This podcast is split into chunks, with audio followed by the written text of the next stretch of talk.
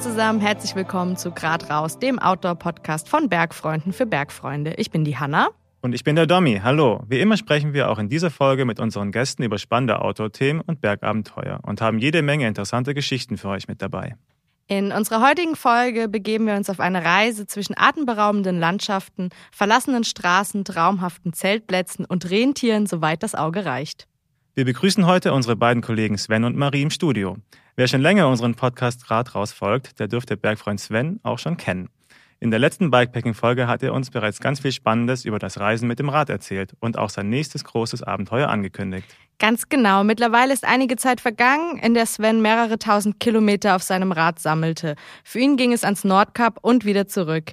Und weil Bikepacking gemeinsam mindestens genauso schön ist, bekam er zeitweise Support von Bergfreundin Marie. Wir wollen heute erfahren, wie es den beiden auf ihrer Nordkap-Tour ergangen ist. Von ihren schönsten Momenten zu ihren größten Herausforderungen. Hallo Sven, hallo Marie. Schön, dass ihr beide da seid. Ja, hallo. Ja, hi. Schön, dass wir da sein dürfen. Sven und Marie, könnt ihr euch unseren HörerInnen kurz in zwei bis drei Sätzen vorstellen? Ähm, ich habe mich ja schon in der letzten Folge von einem knappen Jahr vorgestellt. Ich bin äh, Bergfreund Sven, mittlerweile seit 2018 bei den Bergfreunden, bin im Sortimentmanagement, kümmere mich darum, dass ihr da draußen die besten Produkte habt und in meiner Freizeit bin ich am liebsten auf zwei Rädern unterwegs, sei es jetzt natürlich oft äh, auf dem Reiserad, vor allem letztes Jahr, aber sonst auch auf dem Rennrad, Gravelbike und im Winter dann alternativ auf den Ski. Ähm, ja, und ich bin die Marie. Ich bin 26 Jahre alt und ähm, ich arbeite hier im Brandmarketing bei den Bergfreunden. Ähm, und in meiner Freizeit äh, bin ich auch super gerne auf den Rädern unterwegs. Also ähm, sei es jetzt äh, beim Mountainbiken, Rennradfahren oder eben auch äh, beim Bikepacking. Und im Winter äh, sieht man mich auch super oft auf den Skiern. Ja. Ja, cool. Schön, dass ihr euch vorgestellt habt und dass ihr da seid. Ich freue mich echt, weil auch Radfahren bei mir ein großes Hobby ist, genauso wie bei Hanna. ähm, äh, genau, äh, Sven, wir haben ja letztes Mal schon in der letzten Folge auch die, das Vergnügen gehabt, miteinander zu quatschen. Äh, und du hast auch schon erzählt, dass du irgendwie, seit du halt ein kleiner Hansel bist, irgendwie schon auf dem Rad unterwegs bist. Ähm, manche haben dich vielleicht noch nicht gehört von unseren HörerInnen ähm, aus dieser Folge. Von daher wäre es ganz cool, wenn du mal noch mal kurz so abreißen könntest, wie du zum Radfahren kamst, was vielleicht auch so deine, du kamst ja auch zum Radsport dann tatsächlich, was deine größten Erfolge waren, vielleicht auch persönliche Erfolge und wie du dann von da zum Bikepacking gekommen bist. Ja, sehr gerne. Erzähle ich das nochmal kurz. Ähm, tatsächlich habe ich schon mit drei Jahren bei uns im Ort äh, einen Radrennen angeschaut und habe mir dann als Ziel gesetzt oder zu meiner Mama gesagt, da möchte ich irgendwann mal mitfahren. Und äh, mit acht Jahren war es dann soweit. Da dürfte man äh, beim Einsteigerrennen starten. Ähm, und dann bin ich eigentlich immer dabei geblieben. Bin dann äh, immer mehr Rennen gefahren, habe auch immer mehr Rennen gewonnen ähm, bin so in die Jugendnationalmannschaften, Landeskader ähm, gekommen und dann letztendlich konnte ich auch vier Jahre auf äh, ja, professionellem äh, Level ein bisschen Geld damit verdienen, bis dann leider eine Verletzung kam. Und danach stand ich so ein bisschen vor der Frage, hm, was mache ich jetzt? Also A, brauche ich einen Job einen richtigen Job, äh, den ich in meinen Bergfreunden gefunden habe. und B, ähm, möchte ich aber trotzdem weiterhin Rad fahren. Und was mir schon immer sehr viel Spaß gemacht hat, war es einfach ähm, neue Gegenden zu erkunden, ähm, an meine Grenzen zu gehen. Und dann habe ich mir gedacht, okay, ich packe alles an mein Rad, ähm, mache Bikepacking-Touren und kann so die beiden Sachen perfekt miteinander vereinen. Ja, das war der grobe Abriss äh, meiner Radsportkarriere bis hin zum Bikepacking. 15 Jahre so ungefähr. ähm, also ich bin froh auf jeden Fall, Sven, dass du doch bei uns gelandet bist. Äh, Marie, wie war das denn bei dir? Seit wann fährst du denn Fahrrad? Ja, äh, bei mir ist es ein kleines bisschen ähm, anders als beim Sven. Also ich bin jetzt noch nicht äh, seit klein auf so richtig auf dem Fahrrad unterwegs. Also klar, immer schon gerne Fahrrad gefahren. Aber ähm, bei mir war es so, ich habe seitdem ich drei bin, im Verein Fußball gespielt und war da eigentlich immer so voll am Start. Ähm, habe das jetzt auch 20 Jahre lang gemacht. Und dann ähm, habe ich mir irgendwann mal auf eBay Kleinanzeigen ein Rennrad geholt, ein altes Cannondale und bin da so äh, vor mir hergetuckert, ähm, bin super viel alleine gefahren und irgendwie hat es so viel Spaß gemacht. Das hat mich einfach äh, total angefixt. Und ja, ähm, dann wurde aus dem einen Fahrrad drei innerhalb eines Jahres. Und ich bin da voll am Start. Also ich glaube, ähm, das, das macht mich auch so ein bisschen aus. Wenn ich was mache, dann mache ich es richtig. Und jetzt fahre ich einfach richtig viel Fahrrad. Ja, voll schön. Das passt ja auch einfach sehr gut zusammen. Ähm, was, was fasziniert euch denn dann äh, speziell am, am Bikepacking? Ich kann in meiner eigenen Geschwindigkeit reisen. Ich kann alles drumherum viel intensiver wahrnehmen. Und äh, das ist einfach super schön. Und gleichzeitig habe ich die Möglichkeit oder hat mir das Bikepacking auch so ein bisschen beigebracht, Entfernungen viel besser einzuschätzen. Mhm. Also wenn du ja, dann wirklich mal 200 Kilometer radelst, dann weißt du halt irgendwie auch, äh, wie lang das ist. Und das finde ich auch voll cool. Ja, genau. Kann ich äh, mich nur ergänzend anschließen. Also Bikepacking ist für mich auch so ein bisschen Freiheit pur. Man hat wirklich nur das äh, Nötigste dabei. Ähm, letzten Sommer war dann nochmal ein bisschen krasser, weil man einfach für überlegen müsste, okay, ich bin jetzt im Sommer unterwegs und mit den Sachen, die ich, für die ich mich am Anfang entscheide, die habe ich dabei. Es ist ein sehr minimiertes Leben und natürlich macht es mir auch Spaß zu sehen, wie weit ich aus eigener Muskelkraft komme. Also, dass ich einfach durch ganz Europa fahren kann, ohne irgendwie okay, ich musste ein paar, oder wir mussten ein paar Fähren nehmen, aber sonst ohne ähm, jegliche Hilfe von außen einfach ja. durch ganz Europa zu fahren und dabei so viel Neues zu entdecken und auch die Leute, die man während so einer Reise trifft, das ist einfach ähm, total bereichernd für mich. Cool.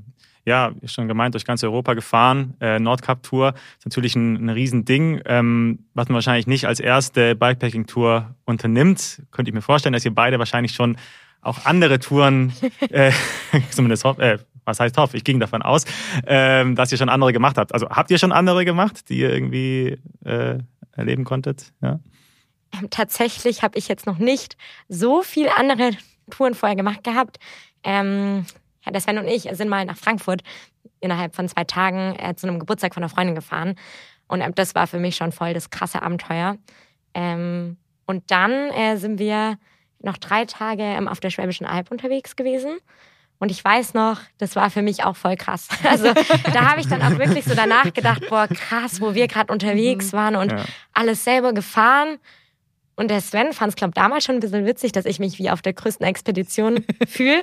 Ähm, aber für mich war es wirklich krass. Und ja, ja ähm, dann hört es bei mir auch schon auf. Dann ging es okay. tatsächlich Richtung Nordkap. Ja, ähm, ich glaube, Sven hat ein bisschen mehr zu berichten da. Ja, die Tour auf der Alp war eher so eine kleine Testfahrt äh, für ja. die große Tour. Ähm, nee, aber war, also selbst so eine kleine Tour kann ja, also kann auch sehr schön sein und kann auch ein sehr großes Abenteuer sein.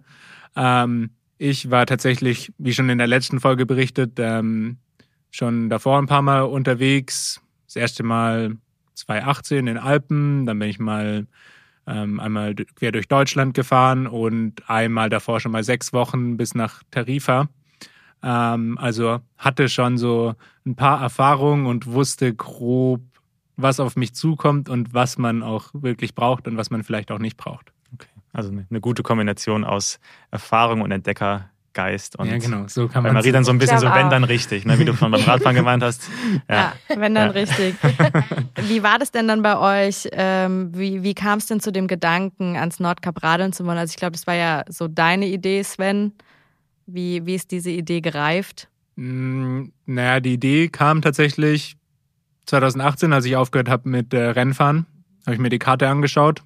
Hm. Habe mir angeschaut, hm, Skandinavien, ja, das wird mich reizen. Wie weit, also was ist so der nördliche Punkt auf der Karte? Und das war dann, war das Nordkap und seitdem war irgendwie die Idee in meinem Kopf.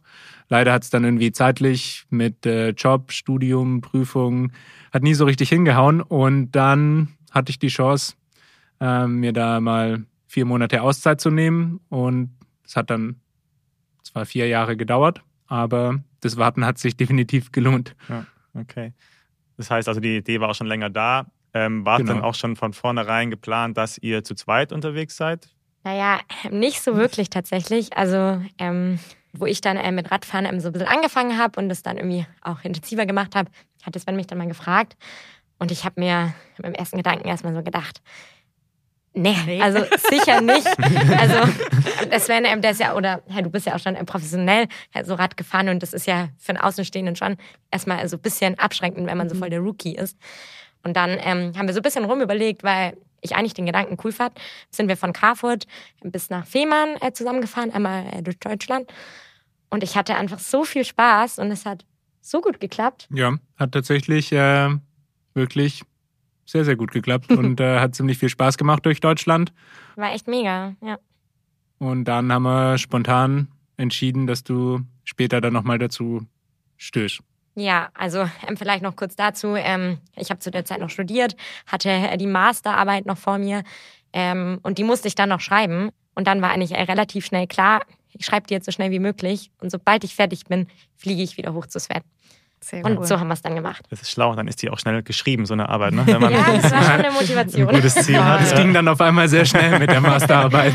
Ja. So habe ich das damals auch gemacht. Man braucht ein gutes Ziel. Ja, dann geht das zügig. Ja, ja cool. Äh, Also du hast gerade schon gemeint, ihr seid von hier gestartet. Ähm, Ich würde jetzt mal so auf die Reise ein bisschen mehr eingehen, so äh, konkreter. Äh, durch Deutschland, das heißt, ihr hattet da schon so mit Ferienmachen auch ein Ziel. Du hattest den Zug ja auch schon gebucht. Ähm, hattet ihr also eine konkrete Route, ihr, du, Sven, äh, im Kopf mit, mit Nordkap?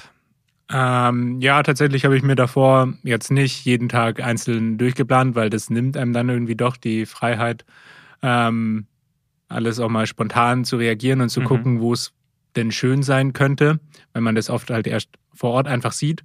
Aber wir hatten natürlich schon einen groben Plan, okay, erstmal so schnell wie möglich durch Deutschland. Ähm, dann war noch das Ziel, so wenig wie möglich Fähre ähm, mitzunehmen. Also war es logisch, dass man über Fehmarn dann ähm, mit der Fähre von Puttgarden nach Röttby, dann einmal durch Dänemark durch.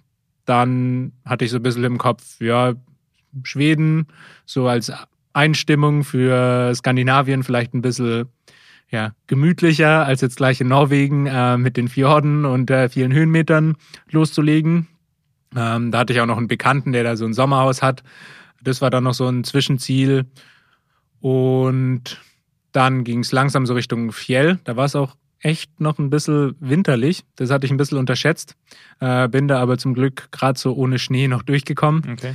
Ähm, und dann sind wir weiter nach Trondheim und dann einfach, dann war es relativ einfach, weil es gibt in Norwegen im Endeffekt zwei Optionen, äh, Richtung Norden zu kommen. Einmal die Küstenstraße, ähm, immer am Meer entlang oder die große E6. Und habe ich mich natürlich für die schöne, landschaftlich schöne Küstenstraße entschieden. Und dann gab es eigentlich immer nur noch einen Weg entlang der Küste, über die Lofoten, Mhm. ähm, bis nach Tromsø und von da dann weiter die letzten Kilometer ins Nordkap. Das ist ganz schön schnell erzählt. Äh, wie lang war das insgesamt? Also das Ganze ähm, hat so grob anderthalb, zwei Monate gedauert. Also war relativ die Hälfte von der Reise. Wir waren dann, wann waren wir oben? Ungefähr um Ende Juni. Ja, das kann gut sein. Ja, ich glaube Ende Juni waren wir Mhm. oben. Ähm, und hat sich durchaus als eine sehr schöne Route erwiesen. Cool. Diese Küstenstraße, du meintest, das ist ein, also ein Weg, da kann man auch nicht falsch abbiegen, mehr oder weniger. Also da ist Naja, dann es, es gibt schon immer mal wieder Abzweigungen. Man Okay. landet dann nur recht schnell in wo. irgendeiner Sackgasse Okay. recht schnell Ja, irgendwann. das Aber, ich finde, das, das hat ja auch was, ne? wenn man dann wirklich vielleicht auch wirklich gar nicht mehr auf die Route gucken muss und wahrscheinlich auch wirklich dann viele Gleichgesinnte und Gleichgesinntinnen. Ja, das war super. Also das war super schön. Es gibt auch diese Eurovelos. Das sind so Fernradwanderwege durch ganz Europa. Ja. Und äh, da ist so ein berühmter Eurovelo 1, müsste das sein, der immer an der Atlantikküste entlang geht. Ja, cool. Ähm, das ist natürlich eine sehr lange Zeit, könnte ich mir vorstellen. Auch die Rückreise natürlich, wo wir wahrscheinlich später noch näher drauf eingehen. Ähm, also eine lange Reise, auf die man sich wahrscheinlich auch ein bisschen vorbereitet. Wie sah das denn konkret bei euch aus, die Reisevorbereitung? Mm, Ja, natürlich bedarf es einiger Vorbereitungen. Ähm, vor allem ist- habe ich mir ziemlich viele Gedanken darüber gemacht, wie ich denn alle Sachen an mein Rad irgendwie hinbekomme. Das hat wirklich gedauert. Und habe mich da auch, äh, habe natürlich, wie ich es vor jeder längeren Bikepacking-Tour mache, meine Excel-Packliste ausgekramt und äh, bin dann nochmal drüber gegangen, was ich dann jetzt alles brauche und äh, habe dann auch angefangen, die einzelnen Sachen zu wiegen. Hab dann aber so nach zehn Sachen aufgehört, weil es mir ein bisschen zu stressig war ähm, und habe überlegt, was ich halt brauche, was ich nicht brauche. Ähm, und habe so meine verschiedenen Sachen zusammengekramt, noch so ein, zwei Sachen gekauft. Natürlich braucht man ein Erste-Hilfe-Set, ein paar Medikamente, für die, ja, die klassische Reiseapotheke halt. Ich habe auch ein Notfallessen eingepackt, das ich wirklich äh, vier Monate nicht angerührt habe. ähm, Das hast du dann auch wieder heimgebracht. das habe ich wieder nach Hause gebracht. Aber es war dabei, ne? Es war dabei für den Notfall. Der berühmte Talisman sozusagen. Ähm, genau. Und habe ziemlich viel überlegt, ähm, wie ich eben das mit den Taschen organisiere. Habe mich dann tatsächlich auch für einen Frontgepäckträger dieses Mal entschieden, weil wir halt doch ein Zweimannzelt dabei hatten. Wir hatten Kochsachen für zwei Personen dabei. Ähm, und was man nicht vergessen darf, da oben kann es halt schon noch auch im Sommer sehr, sehr winterlich sein. Klar. Also wir hatten auch noch Winterrennradklamotten und so. Mhm. Deswegen war es ein bisschen mehr Gepäck. Ähm, Im Nachhinein hatte ich wahrscheinlich ein bisschen zu viel dabei, aber ja, so war es dann halt. Bin ja trotzdem gut durchgekommen. Und habt ihr dann auf eurer äh, Alptour quasi das Setup getestet, sodass ihr da wirklich gut prepared wart? Ähm, ja, das hat dann nicht, da hat es eigentlich ziemlich gut funktioniert. Ähm, ich habe mir hinten noch so einen Special-Halter an meine Sitzstreben gebaut. Da hatte ich ein bisschen Bammel, ob der wirklich hält. Die drei Tage hat er durchgehalten und dann habe ich gedacht, ja gut, wenn er drei Tage hält, dann wird er schon auch vier Monate halten. Ähm, hat dann auch perfekt gehalten und ähm, da haben wir nichts vermisst. Und der Setup-Check war sozusagen erfolgreich und äh, ja, Und Marie, wie war das für dich? Also du hast ja sowas eigentlich noch gar nicht gemacht und du bist dich, ich sehe dich, ich kenne dich, du bist auch super zierlich. Wie war das für dich mit, mit so viel Gepäck am Rad? Ja, also ähm, das muss man schon sagen. Ähm, so viel äh, Gepäck war es bei mir jetzt nicht Okay. unbedingt. Ähm, der Sven hatte da schon auch den Großteil dabei, weil er ja auch alleine Ja, ja unterwegs war und gerade so Sachen wie Zelt oder so hat er eh gebraucht und ich hatte halt so die Zusatzsachen für mich. Aber ich hatte jetzt nichts Gemeinschaftliches wirklich an meinem Rad. Das ist auch okay und so. dann hat es auch wirklich ganz gut funktioniert. Okay. Also ich glaube so, das Fahrrad von mir hat dann hat 20 Kilogramm gewogen Mhm. und Sven so 35. ja, also grob 35 Kilo. Ja. Also war dann schon ganz gut aufgeteilt. Ist doch gut, dann werden auch die Leistungsunterschiede am Berg äh, ausgeglichen. Yes. Ne? Bergboot ist manchmal echt äh, ein, Schlau bisschen, gepackt. Ja. ein bisschen überausgeglichen, die Leistungsunterschiede. Nee, das war total im Rahmen. Also das, Ich spreche da auch eine Lanze für Marie auf jeden Ja, ist Fall. doch, ist doch schlau. Ja. danke, Hanna. Äh, noch eine Frage mit Gepäck. Habt ihr dann, ähm, also du hattest dann vorne so normale Packtaschen und hinten so eine äh, so Arschrakete. Arschrakete, genau, und Rahmentasche. Ja, genau. Also ich hatte vorne ähm, zwei kleine Fronttaschen, dann noch eine Lenkerrolle für Verpflegung, äh, eine Rabentasche, wo hauptsächlich Werkzeug und Zeltgestänge und so drin ist. Und dann hatte ich hinten noch so eine, so eine Arschrakete und dann eben noch diese zwei angesprochenen Special-Halterungen an der Sitzstrebe, die ich äh, mit sehr viel Kabelbinder und ähm, Isolierband irgendwie da befestigt habe. Ich wollte schon fragen, ob sie bei uns jetzt auch bald im Shop äh, gibt, à la Sven, aber so wie sie es anhört, wahrscheinlich eher. Nein, aber wir haben bestimmt, wir haben ja auch Ja, super nicht, ja. viel, super viel Bildmaterial Ja. von Ja. euch, was äh, ihr, ihr euch da draußen Ja, auch dann angucken cool. könnt. Ähm, habt ihr euch eigentlich auch in irgendeiner Form mental darauf vorbereiten müssen auf die Reise? Ich glaube tatsächlich, ähm, dass wir schon einfach so ein bisschen losgeradelt sind oder so war es äh, zumindest auch bei mir. Klar hat man sich auch viele Gedanken gemacht, jetzt vor allem auch Sven, wenn man weiß, man fährt jetzt los und man ist dann wirklich lange unterwegs. Bei mir war es ja echt nur so einmal nach Fehmarn. Ähm, aber ich glaube auch, dass wir da äh, relativ entspannt an den Start gegangen sind.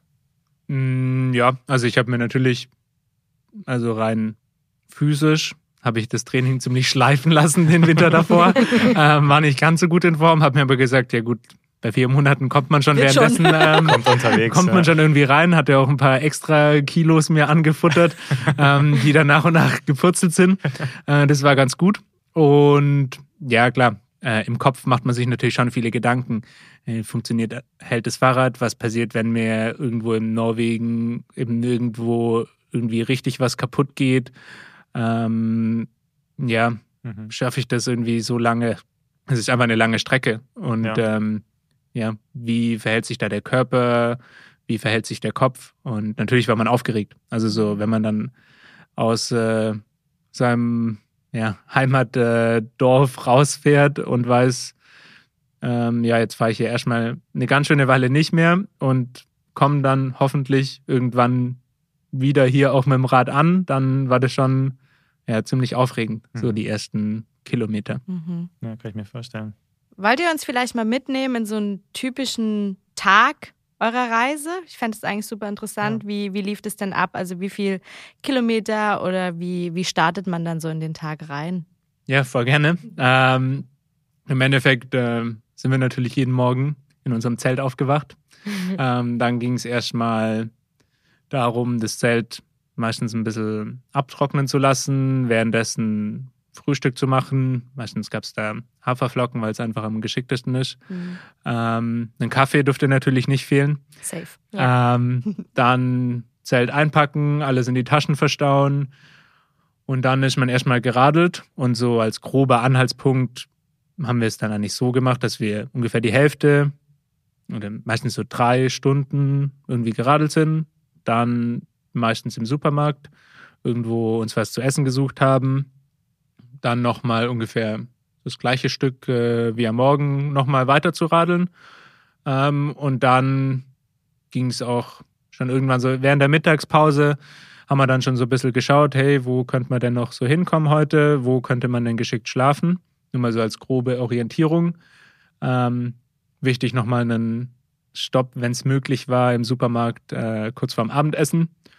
Ähm, Zelt aufbauen, kochen und dann vielleicht noch kurz zusammensitzen und dann ging es auch schon ab ins Zelt auf die Isomatte, in den Schlafsack und äh, dann hat das Ganze wieder von vorne angefangen.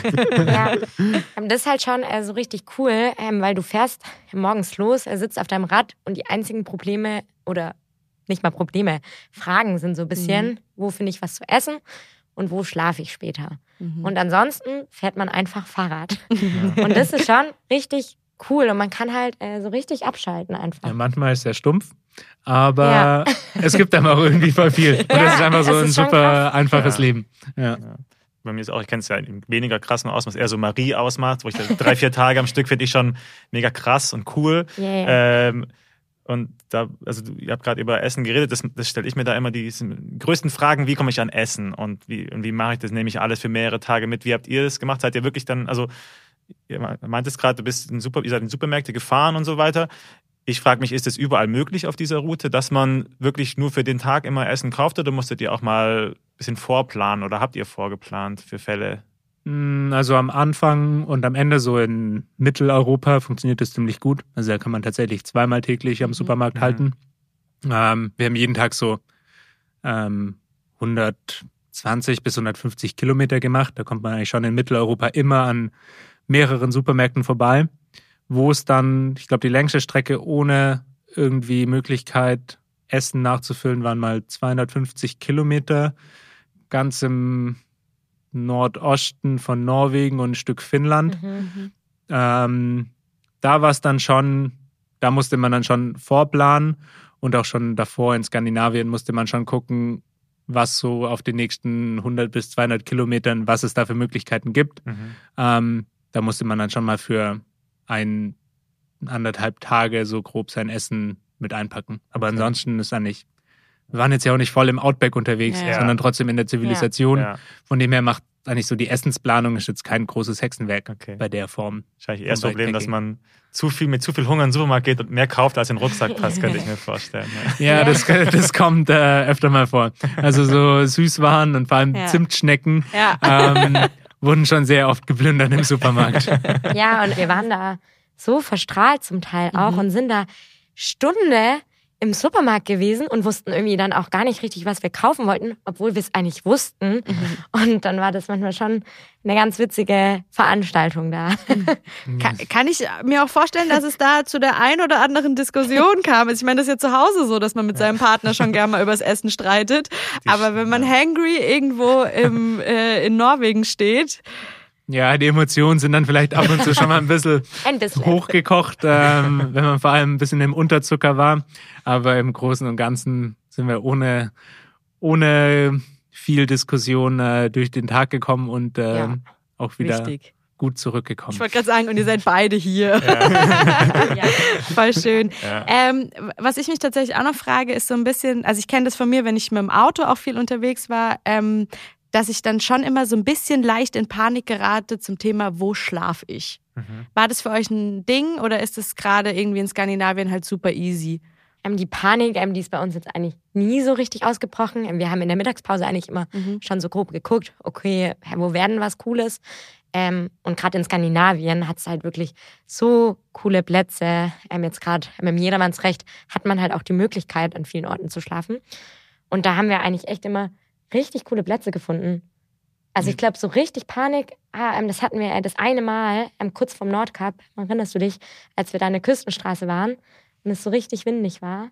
Ja, das war das, Das einzige war- Mal, wo es ein ja. bisschen schwierig war, weil es war so eine Straße direkt am Meer und der Wind kam vom Meer und es gab logischerweise keine richtigen Bäume Mhm. oder es gab nicht wirklich einen Ja. Windschutz.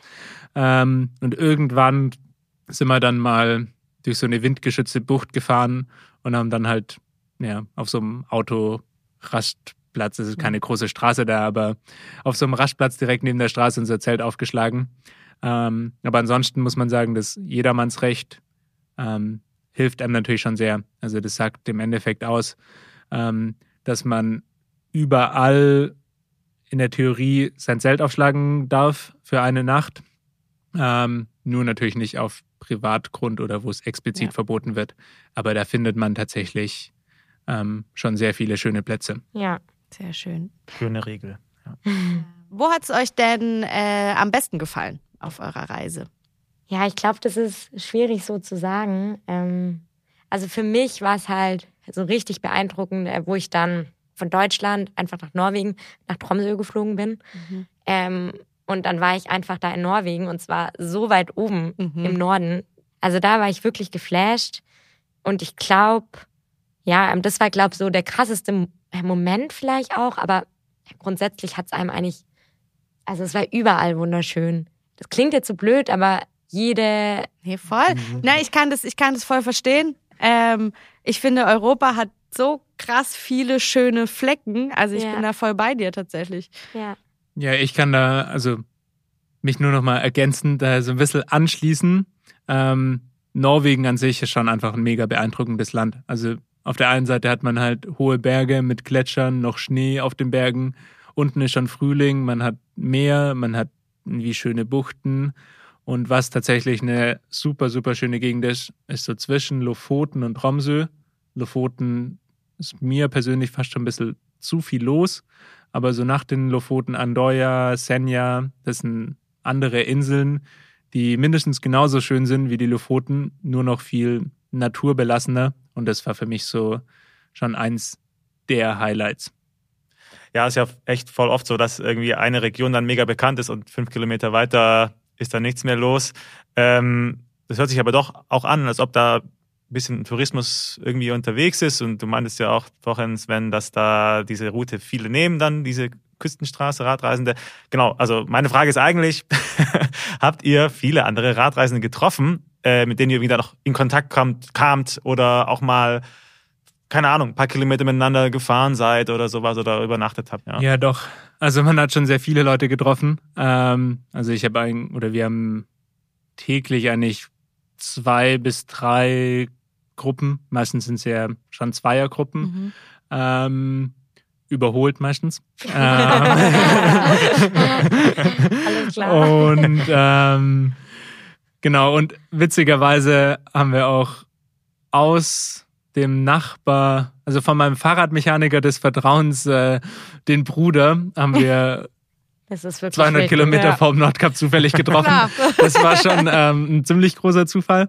Ähm, mit dem waren wir dann auch noch länger im Kontakt äh, oder auch noch mal jemand anderes aus Stuttgart, mit dem ich noch äh, teilweise im Kontakt bin. Das ist schon ziemlich cool, weil Mhm. es verbindet halt, man hat halt immer sofort ein Gesprächsthema, weil halt jeder irgendwie das Gleiche gerade vorhat Mhm. und man hat jeden gefragt und fast jeder wollte halt zum Nordkap und das war Mhm. schon ziemlich äh, cool zu sehen. Mhm. Ja. Mhm. Und ähm, das Spannende ist ja irgendwie, wir haben so viele verschiedene Leute auch getroffen, die irgendwie das gleiche Ziel haben, aber es halt äh, total anders angehen. Mhm. Also jeder also auf seinen eigenen Weg und jeder in seiner eigenen Geschwindigkeit. Und das finde ich super, super schön, ähm, dass das einfach so funktioniert. Schön. Wie, wie war es eigentlich, Marie? Du bist dann da hochgeflogen. Ähm, wie weit war es von dort, ich bin jetzt geografisch nicht so versiert, wie weit ist es von dort dann noch zum Nordkap? Wie viele Tage wart ihr da dann noch gemeinsam unterwegs oder in Kilometern, wie auch immer du da rechnest? Ja. Die genauen Kilometer, das kann Ja. ich jetzt gerade gar nicht sagen, waren das Es so. waren so grob 600, 700 Kilometer. Okay. Ja, irgendwie so. Und ähm, wir waren auf jeden Fall fünf Tage unterwegs, also am fünften Tag von mir und am 33. Radtag vom Sven sind wir im Mhm. Nordkap angekommen. Cool. Und ja, das war wirklich voll schön da. Die, die, die letzten Kilometer dorthin, sind die dann speziell? Also für, hat wahrscheinlich jeder von euch beiden andere Gefühle gehabt, aber wie fühlt sich das an oder wie ist auch die Strecke dort? Kann man da das auch genießen, anzukommen am, am Nordkap? Ja, ähm, da haben wir uns ein bisschen verschätzt. Ähm, wir sind erstmal, gibt's noch nochmal den Nordkap-Tunnel. Der ist ziemlich eklig, weil man Mhm. zwei, also sieben Kilometer ist ja lang. Man fährt 200 Höhenmeter runter und auf der anderen Seite wieder 200 Höhenmeter hoch im Tunnel. Ähm, die ganze Zeit überholen ein Autos. Das ist so, okay, das Nervige abgehakt. Und dann haben wir gedacht, okay, jetzt haben wir es ja gleich geschafft. Haben dann so im letzten Supermarkt 30 Kilometer vom Nordkap in Honningsweg nochmal eingekauft, weil wir wollten auch dann oben am Nordkap bleiben und natürlich Verpflegung eingekauft und ähm, Da hatten wir echt einiges auch dann ja, im zur Feier des Rucksack. Tages. ähm, haben dann noch jemand getroffen, der vom Nordkap zurückkam und hat so gefragt, ja, und was habt ihr heute schon? So, ja, 80 Kilometer. Und wo wollt ihr noch hin? Ihr schlaft dann hier oder? Nee, nee, wir fahren schon noch zum Nordkap. Und der so, okay, gut, sportlich. Und wir so, hä, Hä, warum? was hat denn der denn für ein Problem? Das hatten wir halt wirklich gar nicht verstanden. Und dann dachten wir auch so, es sind doch nur 30 Kilometer. ähm, ja, äh, die 30 Kilometer hatten, glaube ich, 800. ja, es waren 800, 800 Höhenmeter. Höhenmeter. Boah. Und dann Und- war auch noch voll der krasse Wind, also Gegenwind Mhm. und Seitwind, äh, was wirklich fies war. Jetzt gerade auch für mich mit meinem etwas leichteren Fahrrad. Äh, da hatte ich zum Teil bei den Abfahrten wirklich Angst, Mhm. einfach umzufallen. Und dann ist man gerade unten und fährt dann wieder 400 Höhenmeter hoch. Ja, War aber- schon, ja. Aber wir haben es geschafft und äh, sind dann irgendwann gegen Abend auch angekommen. Das Schöne ist, dass ja nicht dunkel wird. Ja, Sprich, man voll. hat Zeit. Voll. Ja, cool, stimmt. Voll gut. Und wie war das Gefühl, als ihr dann da angekommen seid? Marie, wie war es für dich? Ja, also für mich war es tatsächlich ähm, schön, es war richtig schön, aber das ist natürlich schon krass, wenn du da ankommst und du bist jetzt deinen fünften Tag auf dem Rad Mhm. und jeder andere Radfahrer, der da ankommt, der sitzt schon einen Ticken länger im Sattel. Und für mich war es eigentlich einfach voll schön, äh, den Moment im Sven irgendwie auch zu genießen und an seinem Moment so teilzuhaben. Und äh, es fand ich super schön, ähm, da mit dabei zu sein. Ja, für mich war es natürlich schon sehr schön, da anzukommen. Aber ich habe mir tatsächlich von dem Punkt Nordkap gar nicht so viel erhofft. Mhm. Und zum Glück habe ich mir nicht so viel erhofft, weil es war einfach nur die Hölle los. Ähm, Schla also wirklich Schlangen, um ein Bild an der Weltkugel zu machen. Mhm. 200 Wohnmobile und also ja, es ist das Nordkap, aber landschaftlich gibt es definitiv schönere Orte. Ähm, es war aber trotzdem natürlich cool, das so als Umkehrpunkt zu sehen und worüber ich mega froh war, dass ich nicht gesagt habe, ich fahre bis zum Nordkap und schaue dann, wie ich irgendwie zurückkomme, sondern dass ich wusste, okay, jetzt kann ich genau das gleiche nochmal Mhm. zurück machen. Ja. Und es war nicht so ein Endpunkt, sondern es war einfach nur so ein, ja, so ein Mittelpunkt der Reise. Und äh, man wusste, es ist noch lange nicht vorbei. Jetzt habe ich sozusagen den Umkehrpunkt erreicht und äh, habe nochmal eine genauso coole Zeit auf dem Rückweg. Ja, cool. Ich lege jetzt mal einen Euro ins Phrasenschwein. Der Weg ist das Ziel. Ja, ich denke auch, also häufig fällt man ja dann in so eine Art Leere oder so, wenn man, wenn man was erreicht hat, dann weiß danach nicht so, hm, was passiert jetzt? Oder ist dann, wie du gerade meinst, enttäuscht von dem eig eigentlichen Platz oder Ort Ja. bei so vielen Sachen, wo dann wirklich ja nicht das Versprechen und das ist natürlich cool, wenn man dann das nicht so als das Wichtigste sieht, sondern wirklich den, zwar den, den, die Landmarke hat, aber, aber weiterfahren kann. Ja. Cool. Ich habe noch eine äh, Frage, die mir gerade kam, wo ihr meinte, es wird nicht dunkel. Das hatte ich jetzt gerade nicht mehr auf dem Schirm, dass dort ja im Sommer die Sonne nicht untergeht. Ab, ab wo war das? Also wie viele Tage seid ihr eigentlich in diesem kompletten Tageslicht gefahren und wie ist das? Wie kommt man da zum Schlaf? Stelle ich mir ohne Schlafmaske oder sowas irgendwie schwierig vor, auch wenn ich sowas nicht habe. Natürlich. Also die Schlafmaske, die hatte ich am Start, ähm, weil sonst hätte ich tatsächlich auch nicht schlafen können. Ähm, also ich habe wirklich eine gebraucht. Der Sven, der kann immer schlafen. Ich kann äh, sehr, sehr gut und überall schlafen. ähm, aber tatsächlich, also es war so ab dem Polarkreis ähm, wurde es nicht mehr dunkel.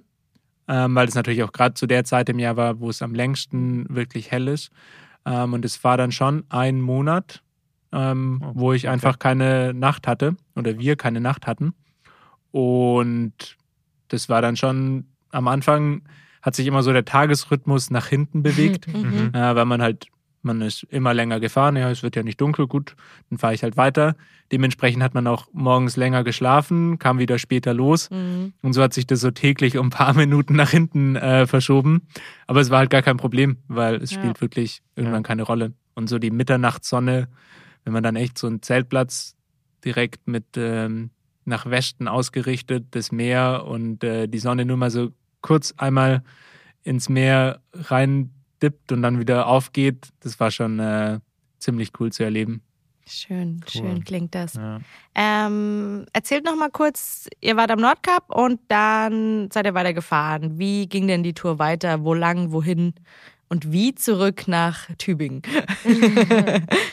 Ja, danach sind wir erstmal dann, haben den Hotspot äh, von Wohnmobilen und Touris verlassen. Das war schön. Ähm, Wirklich schön. vorbei an den äh, großen Kreuzfahrtschiffen ähm, und sind dann äh, weiter noch Richtung Nordosten, Richtung Mhm. Kirkenes, also ganz Nordosten von Norwegen, ähm, sind dann durch Lappland ähm, in Finnland durchgefahren und dann immer an der Ostseeküste von Schweden entlang und dann haben wir die Fähre ähm, nach Tallinn ins Baltikum genommen.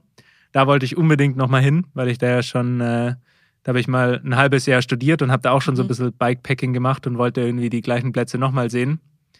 Und sind dann nach Riga, haben da nochmal ein bisschen Pause gemacht, uns ein bisschen erholt. Ja, und dann ähm, ging es für mich dann auch erstmal wieder heim. Mhm. Ähm, also ich war dann insgesamt zwei Monate äh, da nochmal mit dabei. Ähm, und so viel Fahrrad bin ich ja äh, wirklich noch nie gefahren. Ähm, und so langsam habe ich dann einfach auch mein Knie gespürt. Mhm. Ich habe den Rücken gespürt. Und für mich war eigentlich äh, von vornherein klar, wenn ich äh, Probleme bekomme, womit ich gerechnet habe, ähm, ja, dann ist meine Zeit jetzt erstmal vorbei. Und ja, dann ging es für mich ab Riga wieder heim.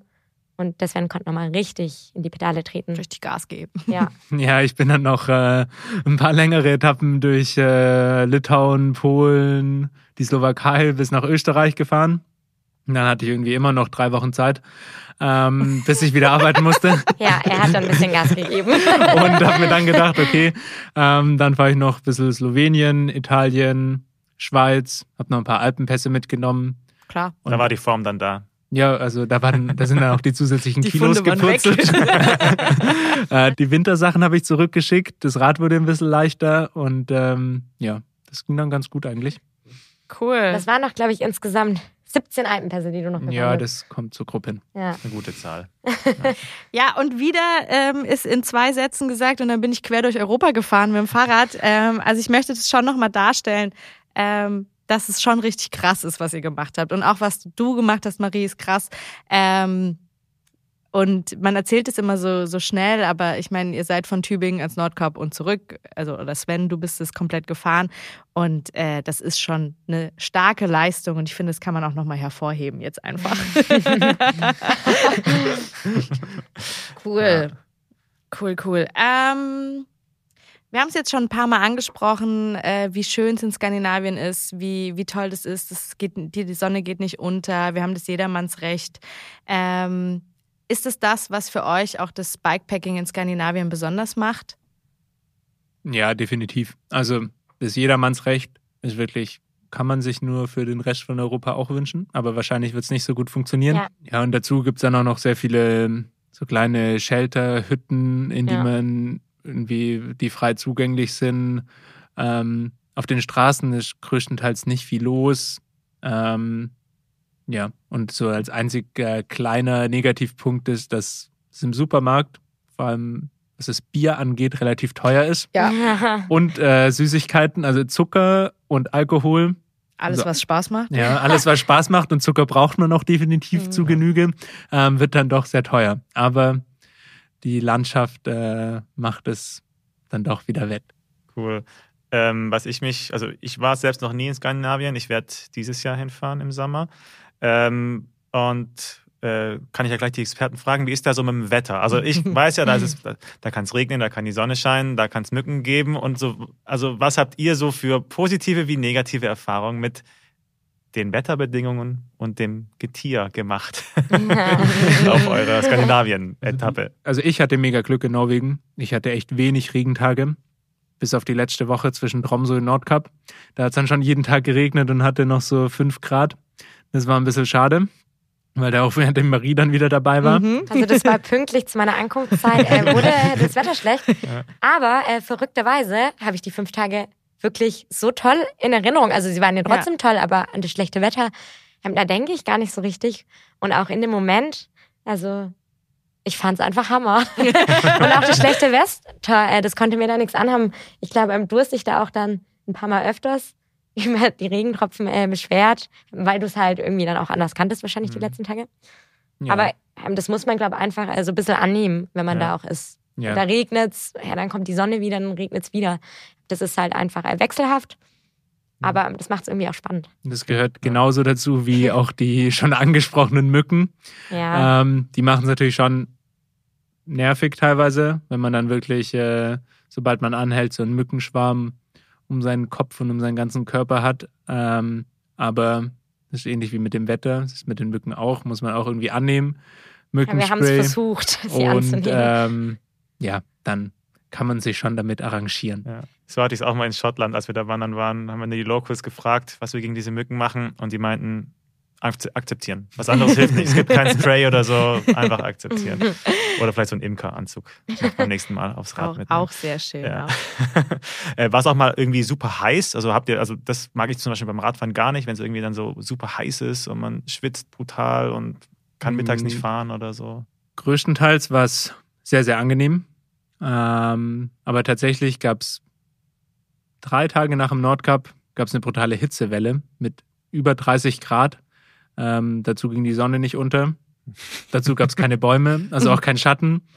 Und wir mussten im Zelt schlafen. Ähm, ja, das war dann.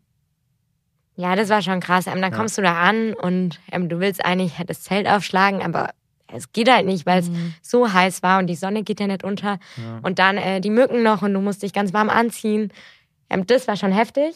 Und das war voll krass irgendwie auch, weil kurz vom Nordkap oder die Zeit da hatten wir schlechtes Wetter, mhm. waren so richtig warm eingepackt und dann äh, waren wir plötzlich in kurzer Hose mhm. und kurzem Trikot unterwegs.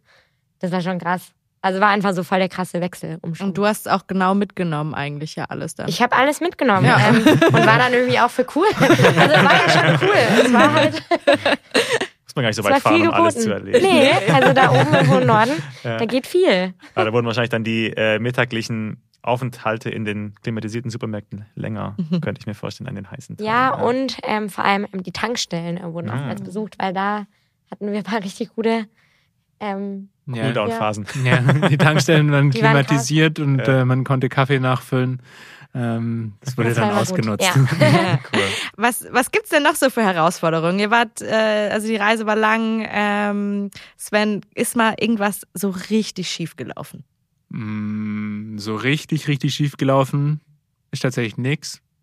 Ähm, das Schlimmste waren tatsächlich echt, ich hatte drei Platten, was auch nicht viel ist ja. für die Kilometer. Und äh, nö, also mir fällt jetzt keine richtig, kein richtig krasser Fail irgendwie ein.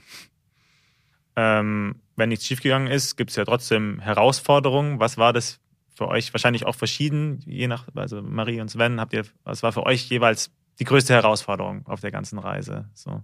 Ja, also ähm, der Sven und ich, wir hatten es davon äh, tatsächlich äh, letztens erst.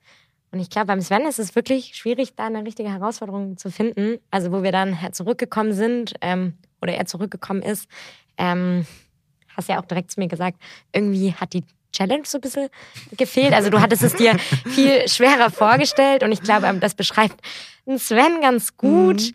Ähm, und für mich, klar, ähm, das war das Körperliche. Also ähm, ich bin nie so lange Rad gefahren. Ich bin ja auch vorher noch nicht so viel Rad gefahren. Also klar habe ich auch ein bisschen trainiert und äh, Kilometer äh, gesammelt. Aber ja, das war für mich eigentlich die größte Herausforderung. Und das hat aber dann äh, gut funktioniert alles. Und der Sven macht's nächstes Mal einfach auf dem Einrad. Ja. Ja, dann müssen wir uns noch irgendwas überlegen. Ja, vielleicht muss ich mir noch eine neuere, neue, längere Radreise überlegen, äh, Hm. wo ich dann nochmal an ganz andere Challenges komme. Oder so Hike and Bike irgendwie. Pässe hochklettern. und mit dem Ich bin Fahrrad runter. immer äh, offen für Ideenvorschläge. Community da draußen. Vielleicht hat da draußen ja wer eine Genau. Idee für Sven. Dann her damit. Oder Tandem mit jemandem, der hinten einfach nicht tritt, ist auch Das gut. ist Aber das habe ich schon oftmals vorgeschlagen, aber das sieht Sven auch nicht so. Ähm, Sven, wenn du jetzt an die Reise aber zurückdenkst, ähm, fällt, euch, fällt dir da was ein, was du besonders schön in Erinnerung ähm, hast, was dir da hängen geblieben ist? Mm, Tatsächlich die sehr, sehr leckeren Zimtschnecken in Skandinavien. Mhm. Die waren schon der Kracher. Ähm, aber jetzt mal im Ernst, so ein richtig cooles Highlight war wirklich da, wo auch die Hitzewelle war, weil wir konnten ja unser Zelt nicht aufschlagen, weil es irgendwie noch zu warm war. Ähm, und dann sind wir einfach noch zwei, drei Stunden mitten in der Nacht durch so ein Fjell gefahren. Äh, es war warm, wir hatten kurzes Trikot, kurze Hose, ähm, die ganze Zeit einen roten Himmel, weil die Sonne so halb am Untergehen und Aufgehen war. Und das war schon einfach ein richtig, ein richtig cooles Stück. Ja, das war wirklich mega schön. Ja, für mich mit Sicherheit ähm, der schönste oder die schönste Fahrt, äh, die ich in meinem Leben gefahren bin. Ähm, Das heißt jetzt vielleicht nicht so viel, aber ich glaube, bei dir ist es ähnlich. Ja, also das Ja. war wirklich so der Highlight Das Ride. war schon krass. Ich habe da auch schon einen kurzen Videoausschnitt von euch sehen können. Vielleicht kommt er irgendwann auch noch bei uns irgendwie auf die Social-Kanäle. Muss ich schon sagen, sieht Ja, ganz gut aus. Das war wirklich positiver schön. Neid kam da bei mir auf. Ja. ja. Ich habe tatsächlich ein bisschen drauf spekuliert, dass ihr jetzt auch kurz einer von euch sagt, das Gemeinsame. Weil Ja, auf äh, dieses Thema wollen wir jetzt, glaube ich, noch ein bisschen ja. eingehen. Thema ne? Gemeinschaft. Nein, Ah. äh, genau. Also Sven, du bist ja viel allein schon unterwegs gewesen mit den langen Touren und so. Aber wie war das jetzt irgendwie dann auch längere Zeit äh, zu zweit unterwegs zu sein, sich da auch dann wahrscheinlich mehr abzustimmen, als wenn man alleine ist? Ähm, was war da für dich das Besondere gewesen, jetzt bei der Reise so lang zu zweit unterwegs zu sein? Mm, Also tatsächlich war ich davor eigentlich immer auf dem Rad alleine unterwegs. Und es war natürlich am Anfang schon eine ziemliche Umstellung, dass ich, ja, dass man halt einfach zusammen überlegt, wann machen wir Pause, wann schlagen wir unser Zelt auf. Aber das hat echt eigentlich erstaunlich gut funktioniert und natürlich, also da überwiegen definitiv die, die Vorteile des gemeinsamen Reisens, Ja. ähm, dass man einfach, man kann halt auch die schönen Momente, die man sonst halt für sich selber genießt und vielleicht auch irgendjemand zu Hause erzählt oder vielleicht auch ein Bild schickt, aber der kann es halt nie so richtig nachvollziehen, sondern sagt, ah ja, ja, sieht ja schön aus, aber er ist halt nie mit dabei in dem Moment. Ja. und so die Momente einfach gemeinsam zu erleben und dann auch gemeinsam zu genießen, das ist eigentlich schon so das, äh, ja, ein riesiger Pluspunkt am äh, gemeinsam Reisen, ähm, was schon eine sehr, sehr schöne Erfahrung auch war.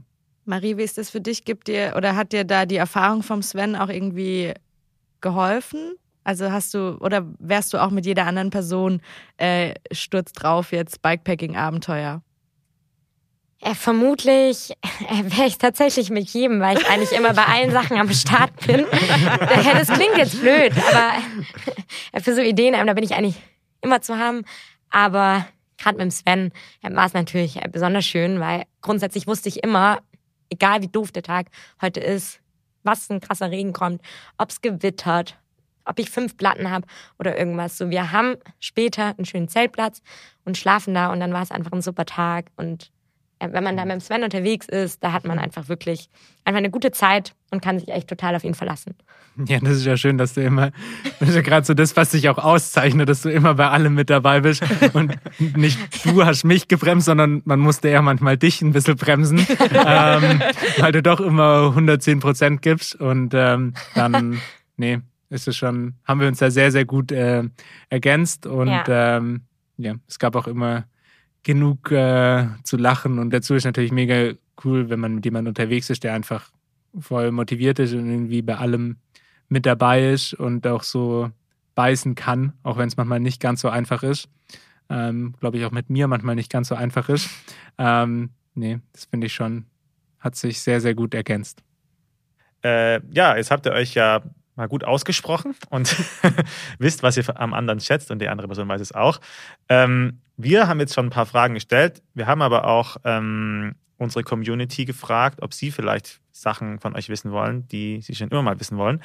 Und da haben sich ein paar Leute gemeldet. Und die Fragen würden wir euch jetzt auch gerne stellen, wenn es für euch okay ist. Ja, klaro. Cool. Dann ähm, die erste Frage lautet: Was hättet ihr gerne vorher gewusst? Ich glaube, den Nordkap-Tunnel. Ähm, da wusste auch jeder, dass er kommt, nur ich nicht. Und dann ging es halt einfach mal runter. Und wieder hoch. Ja. Okay, also die nächste Frage. Ähm, Sven, was, was würdest du anders machen, wenn du es vorher gewusst hättest? Ähm, ich glaube, ich wäre ein bisschen mehr auf Risiko gegangen, was Ersatzmaterial und äh, Notfallessen angeht. Oh, risky. Ja. Mhm. ähm, okay, dann komme ich mit der nächsten Frage. Was war der schönste Spot, an dem ihr übernachtet habt, Marie? Boah, puh, das kann ich jetzt nicht so schnell sagen, wie die Fragen sind. Ähm, aber grundsätzlich in Schweden, äh, da gab es einfach super schöne Schlafplätze mit Badeseen, Sitzgelegenheiten. Ja. Und ähm, meine Favorite-Frage tatsächlich: Seid ihr euch auch mal richtig auf die Nerven gegangen? Nee, tatsächlich nicht richtig, richtig arg. Ab und zu mal, wenn der, wenn der kleine oder große Hunger kam. Mhm. Aber es hat sich dann meistens mit zwei, drei Zimtschnecken wieder erledigt. Und ich möchte die Frage nochmal an Marie explizit stellen: Ist dir Sven so richtig auf die Nerven gegangen mal? Jetzt muss ich gerade echt überlegen. Also, ich glaube tatsächlich nicht, aber ähm, da bin ich auch eine Person, ähm, die hat immer die schönen Sachen in Erinnerung. Deswegen, wenn was war, habe ich es vielleicht auch bewusst verdrängt. Besser ist es. Cool. Ja. So wollen wir es auch machen. Wir wollen das Ganze auch mit den schönen Erinnerungen hier, hier zum Ende bringen, so langsam, würde ich sagen. Oder? Ja, also ja, wie gesagt, ich fand's jetzt, ich fand's richtig cool oder finde es richtig cool, dass ihr so offen auch unterwegs wart hier heute und vieles geteilt habt und vielleicht Neues voneinander erfahren habt, das ihr davor noch nicht äh, wusstet. Ähm, vielleicht könnt ihr mal so ein bisschen was äh, sagen, so für unsere Grad raus Community, ein paar Tipps geben für Leute, die vielleicht jetzt die erste Bikepacking-Tour planen oder auch schon irgendwie Skandinavien bzw. Nordkap als Ziel für sich auserkoren haben ja, was könnt ihr da fürs Reisen, für die Planung, was auch immer, was euch jetzt so in den Kopf kommt, was könnt ihr für Special-Tipps raushauen? Ähm, also mein Special-Tipp wäre einfach machen. Ich glaube, äh, wir haben so viele Leute getroffen, ähm, die da einfach hingefahren sind. Ähm, und jeder hat es irgendwie geschafft auf seine Art und Weise. Ich bin auch einfach drauf los. Und ja, ich glaube, einfach drauf losradeln. Ja, da kann man äh, noch ergänzend hinzufügen, dass der schwierigste Punkt, denn jeder von meinen Reisen war bisher das Losfahren. Mhm. Und sobald man wirklich mal auf dem Rad ist und losgefahren ist, dann haben sich so viele Dinge irgendwie ergeben, gefügt und es war alles viel besser und einfacher, als man sich vorgestellt hat. Und natürlich sollte man auch so die groben Basics wie glatte Reifen, vielleicht mal eine Kette wechseln, vielleicht auch mal eine Speiche neu einziehen. Ja. Sowas sollte man zumindest in der Theorie schon mal gehört haben und vielleicht auch ein, zwei Mal zu Hause getestet haben. Mhm. Sehr gut, sehr gut. Also äh, halten wir fest, machen und mehr Radl fahren gehen. Yes. Yes, sehr schön. Ähm, mehr Radl fahren, das ist auch mein Stichwort. Was habt ihr denn für Pläne dieses Jahr noch? Ähm, ja, wir wollen äh, nochmal nach Dänemark, also nochmal klein Skandinavien, Mhm. ähm, da ein bisschen Bikepacking machen und äh, dann mal noch gerne in den französischen Hochalpen so ein paar Gravel-Pässe fahren, Mhm. ähm, worauf ich mich auch schon ziemlich freue. Und weil wir es ja vorhin von Challenges hatten, Ja. habe ich mir dann selber noch ein bisschen eine Challenge gemacht. Ähm, und zwar das Three Peaks Bike Race von ähm, Wien nach Barcelona. Ähm, ich glaube, da werde ich definitiv An die eine Grenzen Challenge, kommen. eine Challenge finden und an meine Grenzen kommen. Okay. Das ist so eine Mischung aus Bikepacking und Rennen. Sozusagen. Ja, also es ist sozusagen ein Ultra-Cycling Race ähm, mit drei Checkpoints. Ähm, sind grob zweieinhalbtausend Kilometer, ein paar mehr Höhenmeter. Ähm, und da ist das Ziel, so schnell wie möglich von Wien nach Barcelona zu fahren. Cool. In einem Satz zu sagen. Cool. Sehr, gut sehr an. cool. Damit sind wir auch schon fast am Ende, würde ich sagen, oder? Ja, leider. Leider, schade, tatsächlich. Vielleicht ähm, kommt der Sven ja nochmals, ein drittes Mal und erzählt uns dann von seinem Sieg. Ah, ich glaube, der Sieg wird äh, sehr schwierig. Da ist er ähm, der Mann aus der von ein paar Folgen davor, der, Das, Robert. der Name, ja. das wollte ich tatsächlich auch gerade noch anteasern. Zusammen dann. Ja. Ähm, also wenn ihr, wenn ihr Interesse habt am, am Ultracycling und an Ultracycling-Rennen, wir haben da auch noch eine Podcast-Folge zu, hört die, checkt die gerne aus, hört die euch gerne an. Ähm, und wir kommen zum Ende und was wir am Ende natürlich immer unsere Gäste fragen, ist, was denn ihr Lieblings-Outdoor-Song ist. Und da dürft ihr jetzt beide mal losschießen und wir Darf- packen den dann auf die Spotify-Playlist. Jo. Darf ich noch mal einen sagen, weil ich habe ja letztes Mal schon einen Du gesagt. darfst natürlich noch mal einen sagen. sich im Laufe des Lebens. Ja. ähm, dann würde ich dieses Mal ähm, viel die Energy von Shaw Koch ähm, auf die Playlist packen. Schönes Lied. Ähm, und ich würde von Siggy Alberts Laps Around the Sun. Laps Around the Sun, alles Laps klar. Sun. Packen wir drauf, hört ihr euch an, wir hören es uns an. Ja, ich kenne sie beide nicht. Ich auch Ich nicht. werde sie kennenlernen dann. Ja. Wir hören sie gleich. Hey, das war richtig schön. Ich bin super froh, dass ihr da wart, dass ihr euch die Zeit genommen habt, uns an eurer Reise ähm, teilhaben zu lassen, uns, uns und unsere HörerInnen da draußen vielleicht inspirieren konntet. Ähm, es hat mir richtig viel Spaß gemacht. Ja, vielen Dank. Ja, ich fand es auch richtig cool und habe nochmal, natürlich habe ich schon mal davor mit euch darüber gesprochen, aber jetzt war es tatsächlich nochmal ein bisschen äh, tiefer. Die Einblicke in eure Gefühlswelt und Reisewelt hat mir richtig Spaß gemacht. Ja, Ja, vielen Dank, dass wir hier sein durften und für die Einladung. Ja, war voll cool. ja cool. Ähm, wenn ihr Fragen an Sven oder Marie habt, dann äh, könnt ihr die via Instagram oder per Mail an podcast.bergfreunde.de senden. Wir leiten sie dann weiter. Genau, und alle weiteren Infos zur Folge findet ihr in den Show Notes. Und äh, damit sind wir auch schon wieder am Ende unserer heutigen Folge gerade raus angekommen. Danke an euch Bergfreunde da draußen fürs Zuhören. Wir hoffen, ihr konntet heute spannende Eindrücke über das Reisen mit dem Rad aus der Folge mitnehmen. Für uns geht's jetzt auch wieder raus und wir hören uns dann hoffentlich zur nächsten Folge. Bis dahin macht's gut Eure Hanna. und euer Domi.